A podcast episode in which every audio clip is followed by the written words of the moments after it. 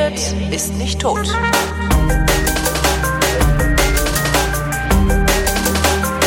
Willkommen zum Geschichtsunterricht einer Koproduktion von Vrindt und D-Radio Wissen und von D-Radio Wissen zugeschaltet Matthias von Hellfeld. Hallo Matthias. Ich grüße euch, hallo.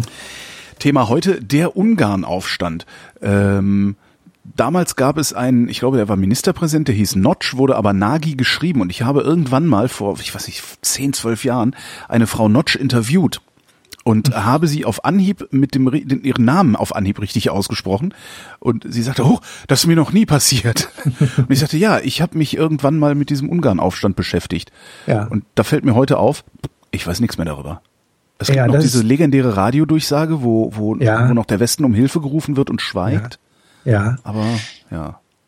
Also es ist schon ein ganz, ganz großes Ereignis, äh, nicht nur in der ungarischen Geschichte, sondern natürlich auch in der Nachkriegsgeschichte, findet statt äh, 1956, also drei Jahre nachdem äh, am 17. Juni 1953 in der DDR damals äh, der Aufstand stattgefunden hat. Das war im Grunde genommen ebenfalls eine Ursache, die so ähnlich war. Man war also unzufrieden mit der ähm, Situation und der Lage im Land und äh, man hatte einen Menschen sozusagen, der schon wieder in der politischen Verbannung war, wieder ausgebuddelt, nämlich jenen berühmten Imre Notch. Imre Notch war ein äh, kleiner, lustig aussehender Mann, der mit Hut und Mantel bekleidet äh, durch die Budapester Straßen marschierte und in den Straßencafés saß und jeden freundlich grüßte. Also so ein, ein ganz netter, freundlicher Herr und äh, Jahrgang 1896, also nicht mehr ganz der jüngste, aber ein im Volk sehr beliebter Mann. Ähm, er 1915 war im Ersten Weltkrieg dabei, ist in russische Kriegsgefangenschaft geraten und äh, wurde dabei im Grunde genommen äh, Mitglied der Sozialdemokratischen Arbeiterpartei Russlands und äh, ist ganz äh, einer der ganz wenigen nahezu Augenzeuge der äh, russischen Revolution geworden und ähm, er ist also im Grunde genommen ein waschechter Bolschewik ja. und ein überzeugter Mann. Und äh, während des Zweiten Weltkrieges ist natürlich auch noch dabei, musste er also äh, nach Russland emigrieren. Ähm, Ungarn ist ja äh, das krasse Gegenteil eines kommunistischen Staates gewesen. Es war ja faschistoid und äh, eher mit Deutschland verbandelt. In, äh, in der Sowjetunion, wo er also hin emigrierte, studierte er Landwirtschaft und er wurde also Mitglied als Ungar, Mitglied der kommunistischen Internationale und war dann 1944 Teil der Roten Armee, die in Ungarn einmarschiert ist.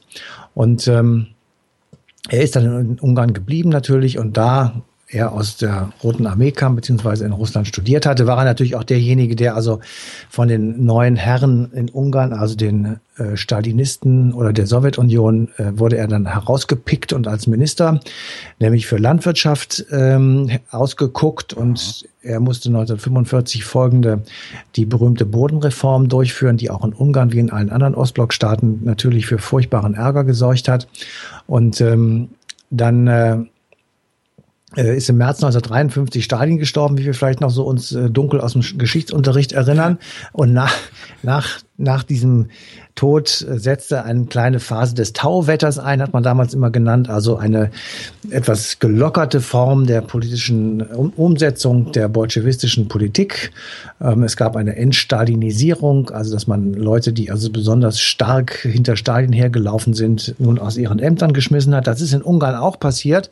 Und Imre Notch löste einen ganz schlimmen Stalinisten, nämlich Matthias Rakosi, ab und er wurde Ministerpräsident. Und dieser kleine, unscheinbare Mann war auf einmal der Chef im Staate und die Leute liebten den, weil er sozusagen ein Hoffnungsträger war, ähm, ja, wie soll man vielleicht sagen, einen menschlichen Sozialismus durchzusetzen. Das, was wir vielleicht später auch ähm, von Dubček aus der Tschechoslowakei kennenlernen oder wo man möglicherweise auch sogar Gorbatschow noch mit in Verbindung bringen kann. Also er machte Reformen, er wurde, ähm, der Staat geriet sozusagen in Bewegung, aber was eben dann immer ist, es gab auch Leute, die das eben ganz schlecht fanden und innerhalb der Partei ähm, sich gegen ähm, Imre Notch äh, positionierten und dann irgendwann äh, gesagt haben, äh, der, der wird hier Ungarn ruinieren. Also der wird uns nicht mehr zu einem sozialistischen Staat machen, sondern es wird auf einmal ein demokratischer Staat, also ein westlicher Staat, das wollen wir nicht. Und er wurde also das sind von, die Profiteure von, des alten Systems, ne? Genau, die Profiteure des alten Systems, also der, ich sag mal, die, der, die alten Kader äh, innerhalb der Partei und innerhalb des Staatsapparates entmachteten ihn und ähm, er wurde aus der ungarischen kommunistischen Partei ausgeschlossen und war damit auf einmal wieder im Grunde genommen Privatmann. Also die Karriere war im Grunde genommen beendet hm. und ähm, aber er war natürlich immer noch ein äh, politisch denkender Mensch und ähm, er hat so etwas gemacht wie politische Diskussionskreise und Lesungen, die er also in seiner Privatwohnung abgehalten hat. Und damals war das Überwachungssystem offenbar noch nicht so perfekt, dass man das sofort mitbekommen hat. Jedenfalls in dieser äh, eher privaten Runde ähm, hat er sich immer so ein bisschen in Erinnerung behalten. Und ähm, er war immer so latent äh, noch sozusagen vorhanden, sage ich jetzt mal, in der Öffentlichkeit, aber er hatte keine Ämter mehr. So und Helmut Schmidt-artig. So. Ja.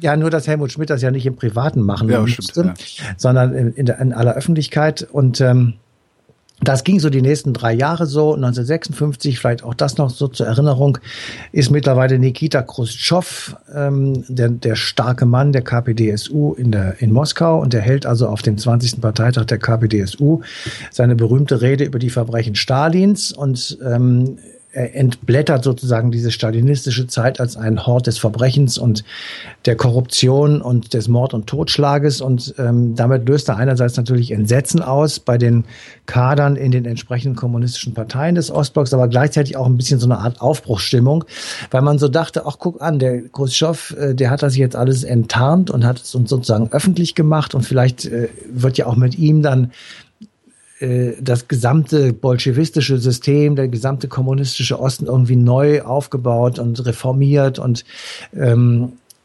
ja, einfach besser gemacht. Und das hat äh, zumal in den Staaten, die sich Stalin unter den Nagel gerissen hat nach dem äh, Zweiten Weltkrieg, also zum Beispiel in Polen, äh, dafür gesorgt, dass also die Menschen unruhig wurden, dass es äh, Aufstände gab für einen Reformkurs.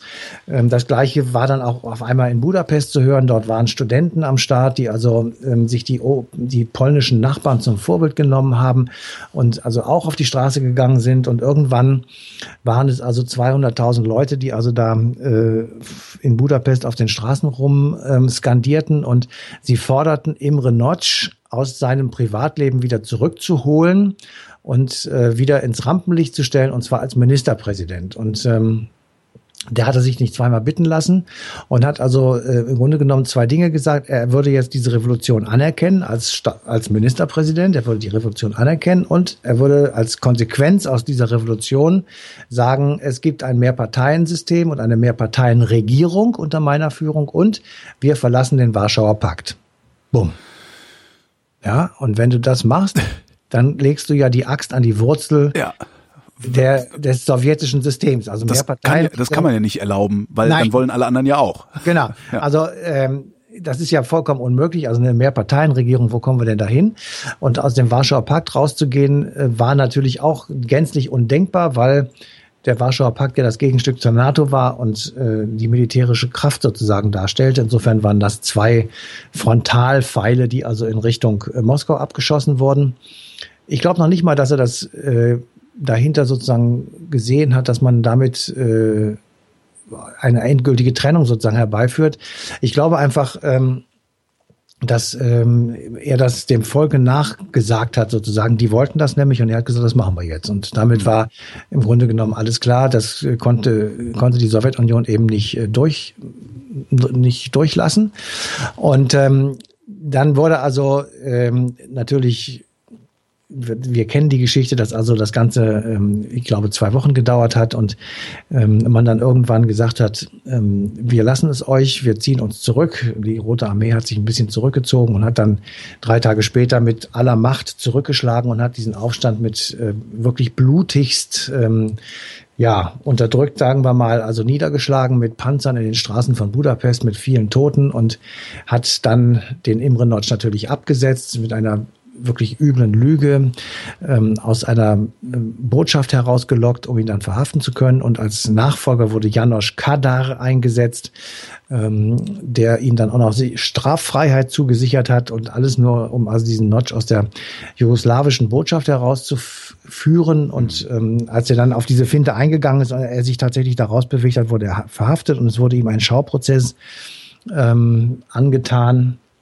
Dieser Schauprozess ähm, wurde zwei Jahre später erst durchgeführt, so lange musste er in Haft sitzen und es waren im Grunde genommen eine, eine schreckliche Karikatur eines Prozesses, mhm.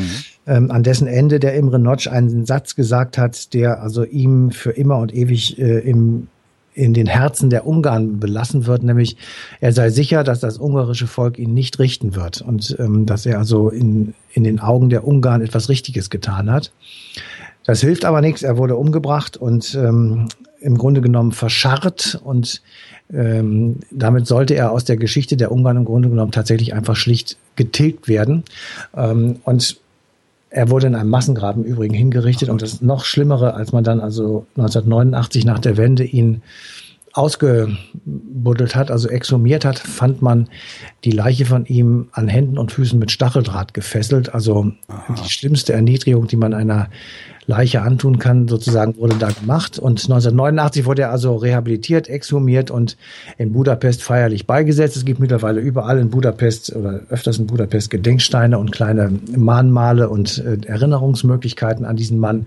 Und ähm, er ist tatsächlich ein Mensch, der, ähm, naja, den Ungarn in einer wirklich sehr, sehr schwierigen Geschichte ihr Selbstbewusstsein wiedergegeben hat und der einfach diesen Aufstand ähm, versucht hat, im Sinne der Ungarn zu lösen, ist aber eben an der Militärmacht gescheitert, wie alle anderen Aufstände bis einschließlich ähm, in Polen dann ähm, in Anfang der 80er Jahre, also, also Solidarność. Mhm.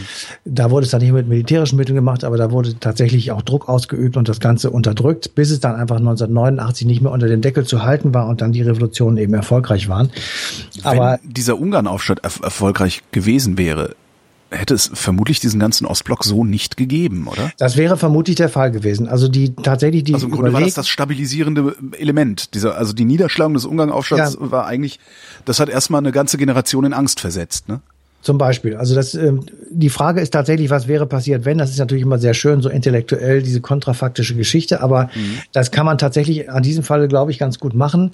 Das wäre auch 1953 schon so gewesen. Also wenn 53 der Aufstand in der DDR erfolgreich gewesen wäre und die nicht eingerückt wären mit ihren Panzern, ähm, dann wäre vermutlich die Geschichte der DDR zumindest völlig anders verlaufen. Ob das dann schon 1953 so eine Art Dominoeffekt gehabt hätte, weiß ich nicht, aber 1956, weil es dort zwei Länder waren, nämlich Polen und Ungarn, ähm, das hätte schon eine gewisse Wirkung gehabt, zumal Ungarn, wenn die tatsächlich äh, aus, der, aus dem Warschauer Pakt ausgetreten wären und eine Mehrparteienregierung gebildet hätten, dann wären sie ja auf auch von ihrer Struktur her schon kein sozialistisches Land mehr gewesen, selbst wenn meinetwegen eine sozialistische Partei an der Regierung beteiligt gewesen wäre. Das ist ja ähm, was ganz anderes. Hm. Und insofern hätte dann dieser ähm, Ostblock jedenfalls nicht mehr seine Stabilität gehabt und dann hätte es tatsächlich sein können, dass er eben ähm, den Russen tatsächlich um die Ohren fliegt, zumal ja 68 dann in Prag das gleiche passiert.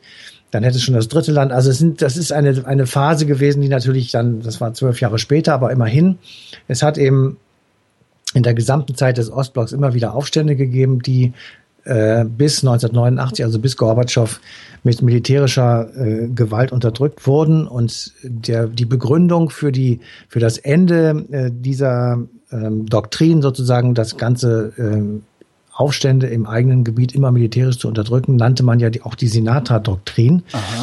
Äh, das hat tatsächlich mal der Sprecher von Gorbatschow auf einer Pressekonferenz gesagt, I did it my way. Und das, ah, kann, das kann jetzt jedes Land äh, so machen, wie es will. Und ja. das ist die berühmte Sinatra-Doktrin von Gorbatschow. Ja, damit war das dann zu Ende und dann kommt ja auch sehr schnell das Ende des Ostblocks. Also das ja. hat tatsächlich etwas miteinander zu tun und insofern äh, jetzt mal zurück sozusagen und in die Ohren und in den Kopf von äh, Khrushchev oder später von Brezhnev, äh, die das Zulassen von Aufständen und Abspaltungen wäre vermutlich ein großes Problem für den gesamten Bestand des Ostblocks gewesen. Mhm.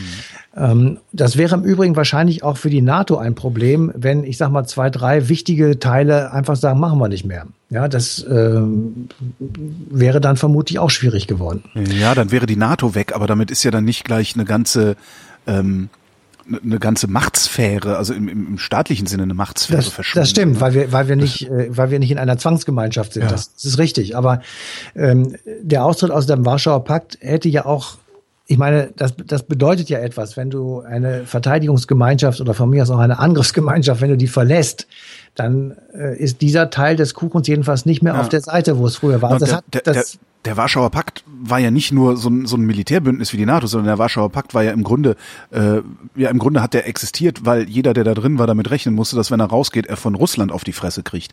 Äh, wenn du heute aus der NATO austrittst, wird es ja wahrscheinlich nicht passieren, dass die USA bei dir einmarschieren und bei dir äh, Frieden wiederherstellen oder irgendwie ja. sowas. Ne? Ja, Okay, also das ist alles, wie gesagt, kontrafaktisch, da kann ja. man lange drüber rum äh, diskutieren, das macht auch Spaß, aber das hilft uns hier jetzt nicht, wei nicht nee, weiter. Sprung in die Gegenwart, oder? Sprung in die Gegenwart, genau. Jetzt sind ausgerechnet die Ungarn, ausgerechnet, das ist das, was ich nicht verstehe, ausgerechnet die Ungarn wollen kein liberales Land mehr sein. Ja, aber Holger, du das, musst es, du, du, musst es verstehen. Du musst es versuchen zu verstehen. Ich würde, äh, darum ja, frage ich ja. ja. Das war sozusagen eine Frage. Ja, also äh, wir, wir erwarten von Ländern wie Ungarn, wie Polen, ähm, wie baltische Staaten, dass sie sich innerhalb relativ kurzer Zeit, immer mit Blick auf die Geschichte und wie lange das Alte sozusagen das da vorherige gegriffen hat, also innerhalb relativ kurzer Zeit sich den Gegebenheiten, Anforderungen und ähm, Dingen des Westens anzupassen, weil wir sie damit locken, nur dann könnt ihr Teil der EU sein.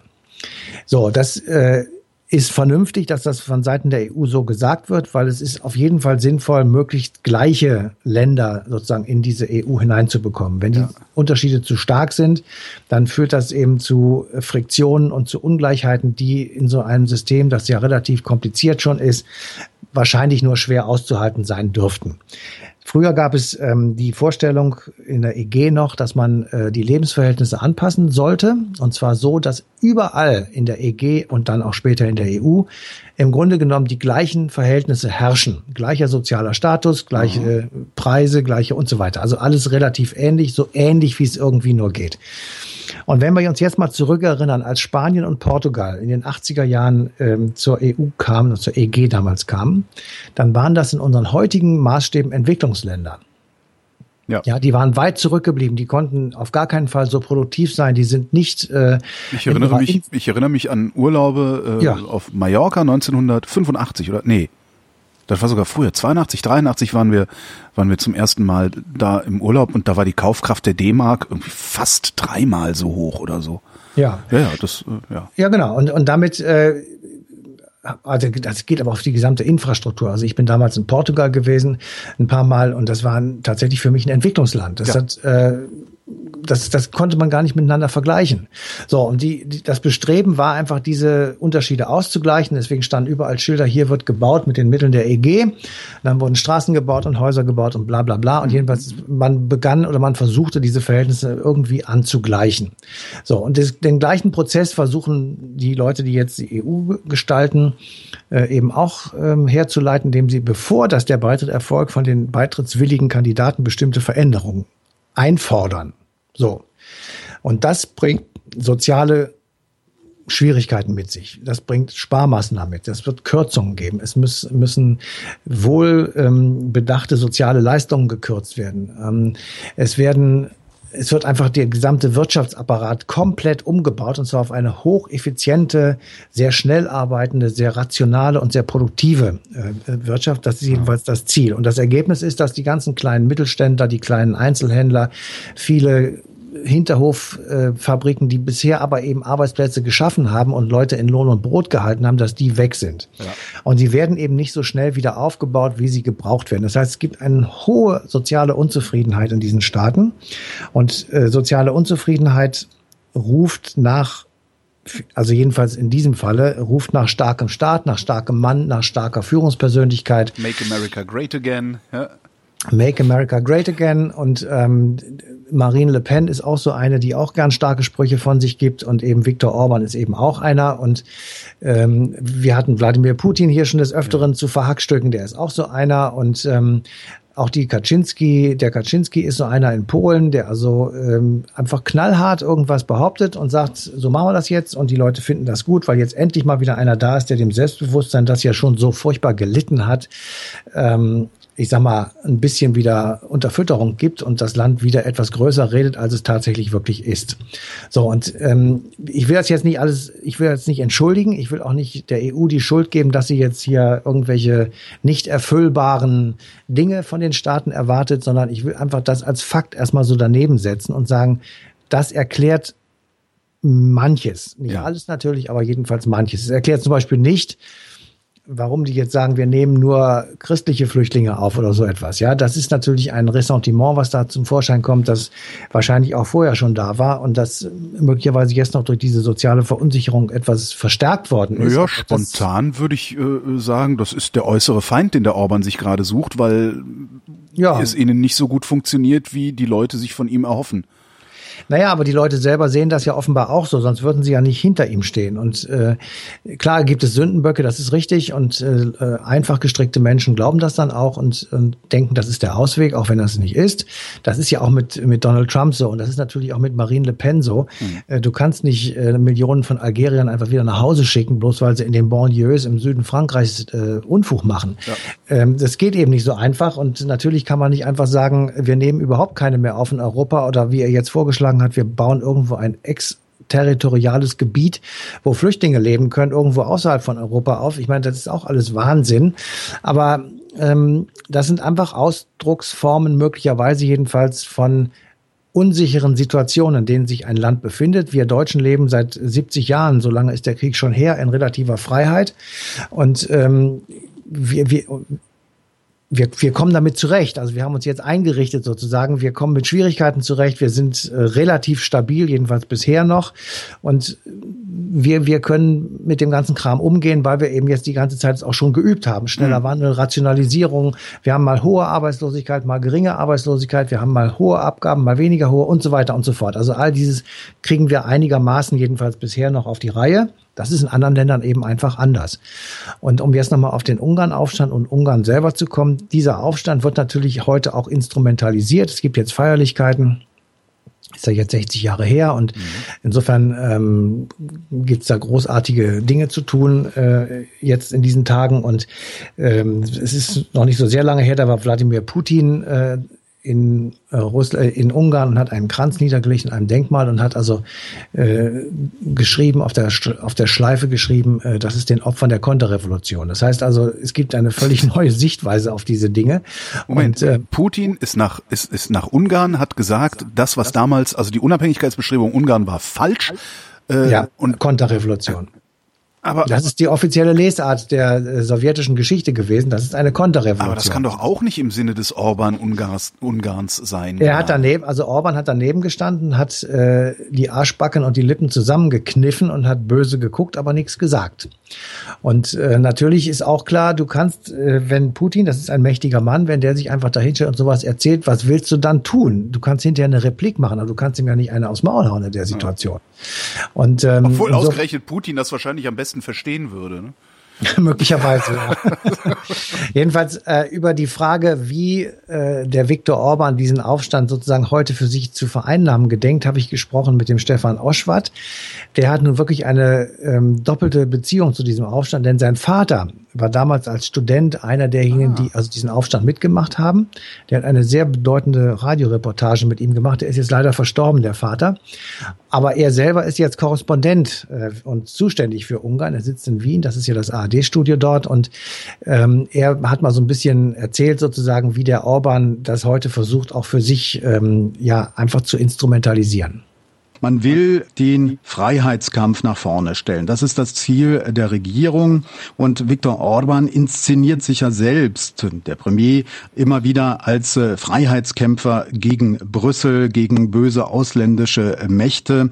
Und äh, da ist natürlich so ein 56er Gedenken ganz prima. Das kann man gut äh, verwenden, um auch die ganze Nation, auch das ist ein Ziel, hinter dem Führer quasi zu scharen. Vor anderthalb Jahren war Wladimir Putin zu Besuch in Budapest und er hat äh, einen Kranz niedergelegt äh, für die Opfer, und jetzt kommt's, der Konterrevolution, für die russischen Soldaten, die im Aufstand äh, gestorben sind in der Konterrevolution. Das ist natürlich eine, sagen wir mal, rückwärtsgewandte Deutung der Geschichte.